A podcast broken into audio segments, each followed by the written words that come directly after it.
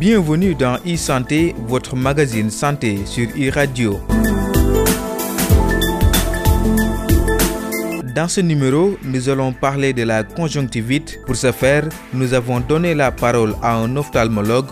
Mais docteur, qu'est-ce que la conjonctivite? Oui, normalement, la conjonctivite est une euh, affection ou une inflammation de euh, la conjonctivite, une partie de l'œil qui, qui, tapisse, euh, qui couvre la partie blanche qui, qui apparaît au niveau de l'œil. Cette partie blanche-là est appelée euh, la sclère.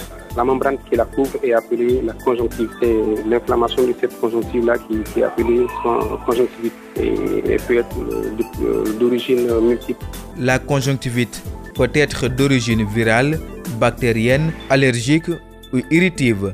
Les manifestations sont multiples. Les manifestations peuvent être euh, habituellement ce que nous nous, appelons, dans notre jargon un œil rouge euh, non douloureux et sans baisser l'acuité visuelle.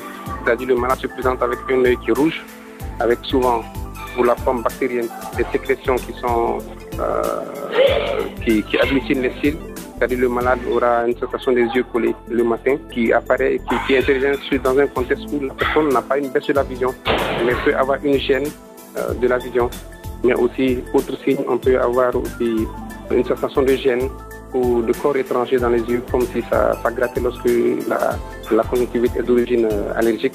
Mais lorsqu'elle est virale, euh, d'origine virale, c'est des sécrétions qui sont claires, l'art moyen, et pas de sécrétions purulentes qui agglutinent les, les, cils.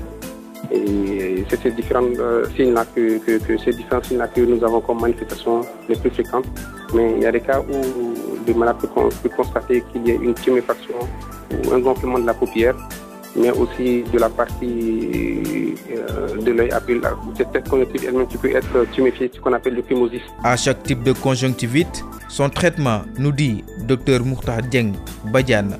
Habituellement, pour les formes bactériennes, nous avons des antibiotiques que, que, que, nous de euh, au niveau de l'œil localement, des antibiotiques en polype, mais aussi en pommade. Et pour les formes virales, il y a, y a, des formes où il nécessite de mettre des, des, des anti, euh, comment des antiviraux.